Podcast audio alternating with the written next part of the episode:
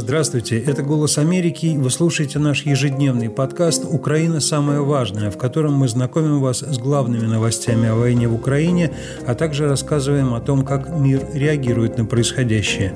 Меня зовут Данила Гальперович. А я Алекс Григорьев. В этом выпуске мы расскажем о событиях 581 дня войны. Главные новости среды 27 сентября. Армия Украины продолжает операции вокруг Бахмута. С российской стороны там замечены наемники из группы «Вагнер». Новый министр обороны обороны Украины встретиться с коллегами из стран НАТО. Киев протестует против возможного возвращения России в Совет по правам человека ООН. США вводят санкции против компаний, помогающих России производить боевые беспилотники.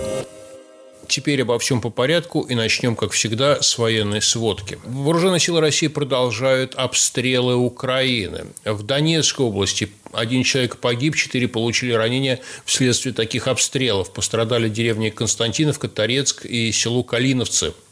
Погиб местный житель, еще четверо гражданских, пожилые женщины получили травмы и контузии. Пресс-служба Херсонской областной военной администрации сообщает, что российские войска атаковали село Широкая Балка Станиславской громады, повреждены дома местных жителей.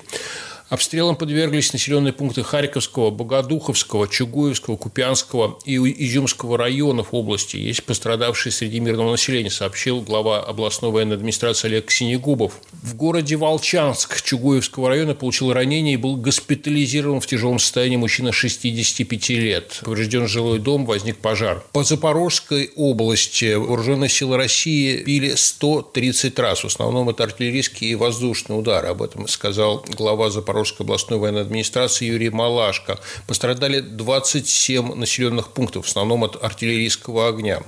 В Херсонской области в результате обстрелов 12 человек получили ранения. А об этом сообщил глава областной военной администрации Александр Прокудин. Российские военные атаковали жилые кварталы, здания учебных заведений, заводов, пенитенциарные учреждения в Херсоне, медицинское учреждение в городе Береслав. Ночью вооруженные силы России обстреляли из тяжелой артиллерии город Никополь и Мировскую общину Днепропетровской области. Об этом сообщил глава областной военной администрации Сергей Лысак. Ранены два человека, повреждены частные предприятия, шесть частных домов, автомобили и другое имущество. Ну и сводки контрнаступления. Генштаб ВСУ сообщил, что за сутки на фронте произошло 26 боевых столкновений, причем украинские войска отбили российские наступления в районе Северного и в районе Марьинки Донецкой области. В свою очередь ВСУ продолжает наступление на Мелитопольск Курском и Бахмутском направлениях. Начальник пресс-службы восточной группировки войск ВСУ Илья Евлаш сообщил, что вооруженные силы Украины продолжают операцию южнее Бахмута, и им удается поддерживать огневой контроль над ключевой трассой Бахмут-Горловка и уничтожать всю российскую технику, я его цитирую, которая по ней передвигается. Командующий группировкой войск Таври Александр Тарнавский заявил о хороших новостях на таврическом направлении и стабильном продвижении подчиненных ему войск. Президент Украины Зеленский по итогам ежедневного селекторного совещания заявил, что украинские войска продвигаются на Донецком направлении, а также есть, цитирую, другие замыслы, которые реализуются.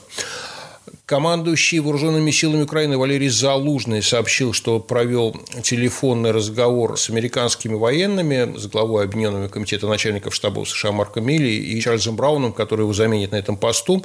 Он, по его словам, проинформировал о ходе операции. Тут важно, что, я вот цитирую Залужного, наши воины не допустили потери ни одной позиции. На некоторых направлениях, несмотря на яростное сопротивление противника, продолжаем двигаться вперед. Спикер сил обороны Юга Наталья Гуменюк сказала вот этот знаменитый удар по штабу Черноморского флота в Севастополе, в результате которого то ли был убит, то ли не был убит командующий Черноморским флотом, но в действиях Черноморского флота, по ее словам, прослеживается определенный сумбур, и э, действия российских военных кораблей она называет бессистемными и бессмысленными. Здесь есть что добавить о том, что говорит по этому поводу российская сторона. Телеканал Минобороны России «Звезда» сегодня показал видеокадры с Виктором Соколовым, про которого как раз ты, Саша, говоришь. Ну, надо сказать, что еще раньше Соколова показывали на военной коллегии Минобороны, а это уже было интервью в котором Соколов говорит, что веренные ему войска успешно выполняют задачи и так далее. В общем, тут он уже не просто сидит и говорит в камеру, но, как и с кадрами с заседания коллегии Минобороны, непонятно, когда при каких обстоятельствах они были сняты. Советник мэра Мариуполя Петр Андрющенко, украинского Мариуполя, подчеркиваю, сообщил, что Россия пытается построить прямую железнодорожную ветку с Мариуполем, и для этого начала уже строительство железнодорожного моста около села Гранитное.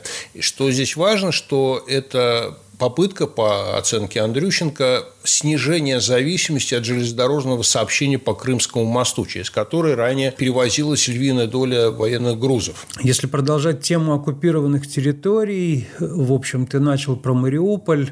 Мы знаем, что из Мариуполя вывозили на российскую территорию детей, как и из многих регионов Украины, которые Россия оккупировала – Украина в связи с этим начала информационную кампанию «Знаешь, скажи», и эта кампания проводится именно на территории России. Она призвана мотивировать россиян и лиц, которые в России проживают, к противодействию вот этой самой принудительной депортации украинских детей и взывает к ним о помощи для возвращения этих детей на родину.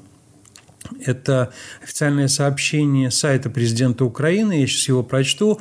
В рамках реализации утвержденного президентом Владимиром Зеленским плана действий Bring Kids Back UA, то есть «Верните детей домой» в Украину, началась информационная кампания «Знаешь, скажи», которая направлена на мотивирование людей, проживающих на территории России, чтобы те противодействовали принудительной депортации украинских детей, то есть, судя по всему, россиян и тех, кто живет в России, вдохновляют на то, чтобы если кто-то знает, где находится э, принудительно усыновленный или просто перемещенный украинский ребенок, то сообщать об этом через определенные каналы украинским властям. Также э, Украина сотрудничает с другими странами в расследовании преступлений, которые совершила российская армия на ее территории. И вот украинские медиа, многие, цитируют сообщение украинской службы «Голоса Америки». Это интервью, которое генеральный прокурор Украины Андрей Костин дал нашим коллегам, в котором Костин говорит, что украинская прокуратура поделилась с коллегами из Минюста США и ФБР некоторыми делами по преступлениям России, которые получили мировую огласку. Ну, скорее всего, идет как раз речь о Буче, Гастомеле и так далее, где были преступления, связанные с пытками, уничтожением гражданского населения и так далее. Генпрокурор Украины говорит, что цитирую, «сейчас у нас существенная поддержка не только со стороны команды Департамента юстиции по вопросу привлечения к ответственности за военные преступления, но и со стороны ФБР». Ну и он встречается с генеральным прокурором США Америком Гарландом и так далее. В общем, общение идет постоянное. Также прокуратура Украины сотрудничает с прокуратурой Германии в расследовании конкретных военных преступлений, в частности в Гастомеле, о котором я уже говорил. Дело в том, что в самом начале войны, когда были обстрелы Гастомеля, там пострадали гражданские лица, и среди них были люди с германским гражданством. Они были ранены. И вот сейчас Федеральная прокуратура Германии сотрудничает с Украиной, чтобы выявить все, что там происходило. Если говорить об оккупированной территории, то нельзя не упомянуть и о важном развитии, связанном с Запорожской АЭС, которая, я напомню, захвачена российскими войсками. Накануне глава МАГАТЭ Рафаэль Гросси сообщил, что он провел встречу с министром энергетики Украины Германом Галущенко на полях Генеральной конференции этой организации в Вене. И говорили они, естественно, о ЗАЭС, но еще говорили они про поддержку всех украинских АЭС. И, в общем, МАГАТЭ планирует разместить постоянные миссии агентства на каждой атомной станции. Ну, в том числе есть программа помощи МАГАТЭ в Херсонской области. В общем, очевидно, что МАГАТЭ работает с Украиной для того, чтобы и украинская энергетика работала, и как-то хотя бы поддерживать безопасность на захваченной Россией ЗАЭС. Ну и наша традиционная рубрика «Санкции». Соединенные Штаты ввели санкции в отношении пяти компаний и двух физических лиц, которые связаны с корпусом стражи исламской революции, которые, в свою очередь, обеспечивают Россию ударными дронами, шахедами, так называемыми. В сообщении об этом интересная география. Вот эти подвергнутые санкциям физические и юридические лица находятся в Китае, Турции и Объединенных Арабских Эмиратах. Ну и интереснейшее расследование публиковал проект агентства. Согласно данным агентства, крупная германо-японская компания DMG Море, это один из крупнейших станкостроительных холдингов, продолжает продажи своих станков российской оборонки, причем компаниям, которые находятся под санкциями. Агентство рассказывает, что завод этой компании действует в Ульяновске последние 8 лет, и несмотря, что уже на тот момент санкции Европейского Союза, уже после захвата Крыма, запрещали поставки российскому военно-промышленному комплексу, среди клиентов этого завода были корпорация Ростех и подконтрольные Россию компании, которые выпускают ракетную авиационную технику, соответственно, военного назначения. Агентство напоминает, что в середине марта 2022 года, скорости после начала крупномасштабного российского вторжения в Украину, компания объявила об уходе из России, но, тем не менее, не ушла. И сейчас поставки этих станков проводятся не напрямую, а через аффилированные с DMG Море компании. То есть, в реалии, соответственно, санкции в очередной раз обходятся, к сожалению. Ну, надо сказать, что обход санкций осуществляется Россией через многие страны-партнеры, в том числе, например, через Центральную Азию. Мы как-то уже рассказывали о таких моментах в Киргизии, Казахстане и так далее. И вот, видимо, Европа как-то пытается это дело тоже пресечь. 29 сентября в Берлине откроется саммит 5 плюс 1, где Германия будет встречаться с пятью странами Центральной Азии. Олаф Шольц, канцлер Германии, будет встречаться с лидерами этих стран. Ну и, судя по всему, как раз на нем будет рассматриваться проблема обхода санкций, а также Попытки будут, естественно, ослабления позиций Москвы в Центральноазиатском регионе, за который, кстати, Россия конкурирует изо всех сил с Китаем.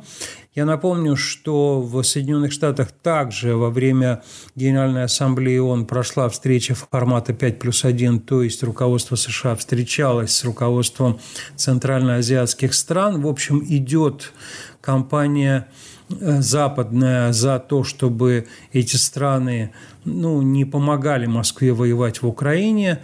Очевидно, что есть некоторые инструменты у Запада, которые могут повлиять на эти страны, и мы знаем, что влияние уже есть, потому что Казахстан постоянно подчеркивает, что он санкции соблюдает против России и никоим образом их не нарушает. Кроме того, Украину поддерживает НАТО. 11-12 октября министры обороны НАТО соберутся на совещании. Туда будет приглашен новый министр обороны Украины Рустем Умеров. В общем, обсуждение, естественно, будет помощи Украине – и Совет Украина-НАТО пройдет уже теперь с новым руководителем военного ведомства украинского. Об этом сообщила глава миссии Украины в НАТО Наталья Галибаренко. Она сказала, что это будет официальным знакомством нового министра обороны со странами-членами Альянса. Россия также предпринимает разные попытки участвовать либо возвращаться в международные организации. В частности, например, она собирается вернуться в Совет по правам человека ООН. Об этом сообщила ранее BBC что Москва распространяет среди государств-членов ООН позиционный документ с призывом поддержать избрание России опять в состав по правам человека. Ее выгнали оттуда в прошлом году после начала полномасштабного вторжения в Украину, как и еще из нескольких международных органов, ну, например, из Совета Европы Россию тоже выгнали. На это, естественно, реагирует Киев. Спикер Министерства иностранных дел Украины Олег Николенко сказал, что для России место должно быть на скамье подсудимых, а не в составе Совета по правам человека. Цитирую Николенко, «Место российских военных преступников на скамьях трибунала, а не в Совете ООН по правам человека. В общем, очевидно, что при продолжении полномасштабного вторжения России в Украину как минимум одна структура ООН, а именно Совет по правам человека, пока вряд ли одобрит возвращение Москвы в эту структуру. Но пока Украина продолжает получать помощь. Литва передала военно-морским силам Украины комплексы радиолокационного оборудования, об этом сообщил министр обороны Литвы. Газета Wall Street Journal опубликовала материал о том, что канцлер Германии Шульц блокирует поставки Украине ракет «Таурус», дальнобойные ракеты опасаясь, что в этом случае Германии придется направлять военный персонал для помощи в их обслуживании, что может быть расценено как э, прямая конфронтация России с Берлином по данным газеты, в принципе, правительство ФРГ уже готово одобрить такие поставки, но канцлер опасается развития событий. Нидерланды намерены передать Украине первую партию истребителей F-16 в 2024 году. Об этом сообщил министр обороны Кайса Олангрен. Конкретные сроки пока не названы. Замминистра обороны США по закупкам Уильям Лапланти это очень большой человек, отвечает за техническое снабжение вооруженных сил США и значительно, соответственно, технологическое и техническое сотрудничество с союзниками и партнерами Соединенных Штатов. Он заявил, что Соединенные Штаты намерены наладить совместное с Украиной производство некоторых видов военной техники на украинской территории. Это очень существенная новость. Надо сказать, что вот ты уже сказал про Шольца и про Таурус. Видна нерешительность Запада в поставках более серьезных вооружений Украине, чем все время пользуется Москва. Мы буквально только что рассказывали о угрозах Дмитрия Медведева, как там все кончится хуже, чем в 1945 году, и что НАТО ведет к открытой войне с Россией и так далее – в общем, видимо, сдерживаемый этой откровенно запугивающей риторикой, некоторые страны как раз отказываются от того, чтобы снабжать Украину вооружениями. Одна из таких стран – это Швейцария. Там Палата Федерального собрания Швейцарии сегодня проголосовала против снятия запрета на реэкспорт швейцарского вооружения. Те страны, которые находятся в состоянии военного конфликта, ну, естественно, это касается в первую очередь Украины, причем голосование было такое мощное. То есть в Швейцарии действительно парламент против такого шага, против того, чтобы снять этот запрет 135, и за были только 48. Надо сказать, что до этого малая палата парламента Швейцарии, Совет кантонов, она голосовала за то, чтобы немножко ослабить регулирование реэкспорта вооружений. Это касается, в общем, многих вооружений, которые сделаны в Швейцарии и приобретены другими странами, то есть Германия, Дания, Испания, например. Они хотели бы послать швейцарское оружие или боеприпасы, но именно Берн отказывает им, основываясь на своем нейтралитете вечном. Ну и в Москве отреагировали на ту новость, о которой мы уже сообщали, в которой есть развитие. Это то, что Болгария намерена передать неисправные ракеты с-300 Украине, чтобы та их починила и использовала. В Федеральной службе России по военно-техническому контролю очень бурно против этого протестуют. Заявление этого ведомства призываем болгарскую сторону пересмотреть принятые решения в целях недопущения нарушения норм международного права в области военно-технического сотрудничества. То есть Россия в лице этой своей службы призывает другую страну соблюдать международное право. При этом на своей территории Россия а, все свои законы нарушает, очевидно совершенно, по мнению многих правозащитников, преследуя людей за антивоенную деятельность. В частности, усиливая преследование людей, которые, может быть, э, в другой обстановке отделались бы легким испугом, что называется, или административным наказанием. Мы переходим к нашей рубрике «Кого, где, за что». Я ее начинаю сообщением о том, что в Екатеринбурге человека, который в свое время раздраженно отреагировал на ребенка в шапке с буквой Z, вот с этим символом военной операции, там сначала суд не стал сильно его преследовать, ему штраф назначили 7 тысяч рублей. Вот по поводу того, что человека не слишком сильно наказали, возмутились все-все-все, включая депутата Госдумы одиозного господина Хенштейна. И Кассационный суд в Екатеринбурге направил на новое рассмотрение дела этого человека, екатеринбуржца Александра Неустроева. Об этом сообщает российское издание «Коммерсант». Преследования более активных противников войны также продолжаются, но не только их, но и их знакомых. В частности, например, медицинский работник Максим Асриан, он был задержан в октябре прошлого года и обвинен в том, что он пытался поджечь военкомат. Его знакомые, подруги его, также против них возбудили уголовное дело о недоносительстве. То есть вот якобы они знали о том, что он готовился поджигать военкомат и так далее, а он его не поджег, он перелез через забор, но испугался и не стал выполнять свой план, если даже он у него был. В общем, его держат в заключении и судят за намерение, а его подруг двоих судят за то, что они не рассказали никому о якобы имевшихся у него таких намерениях. Ну и спецслужбы России продолжают пытаться доказывать свою нужность постоянную.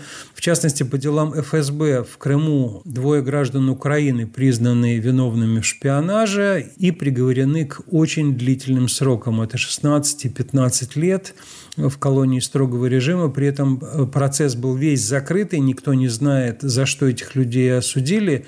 Но очевидно, что спецслужбы в России продолжают вот такие преследования, которые должны еще и запугивать людей, чтобы они против войны не выступали. В наших подкастах мы, естественно, продолжим рассказывать вам об антивоенной активности россиян. Это очень важно. Кстати, рассказывать будем и том, дает ли свои плоды вот эта инициатива Украины по поиску своих детей на российской территории.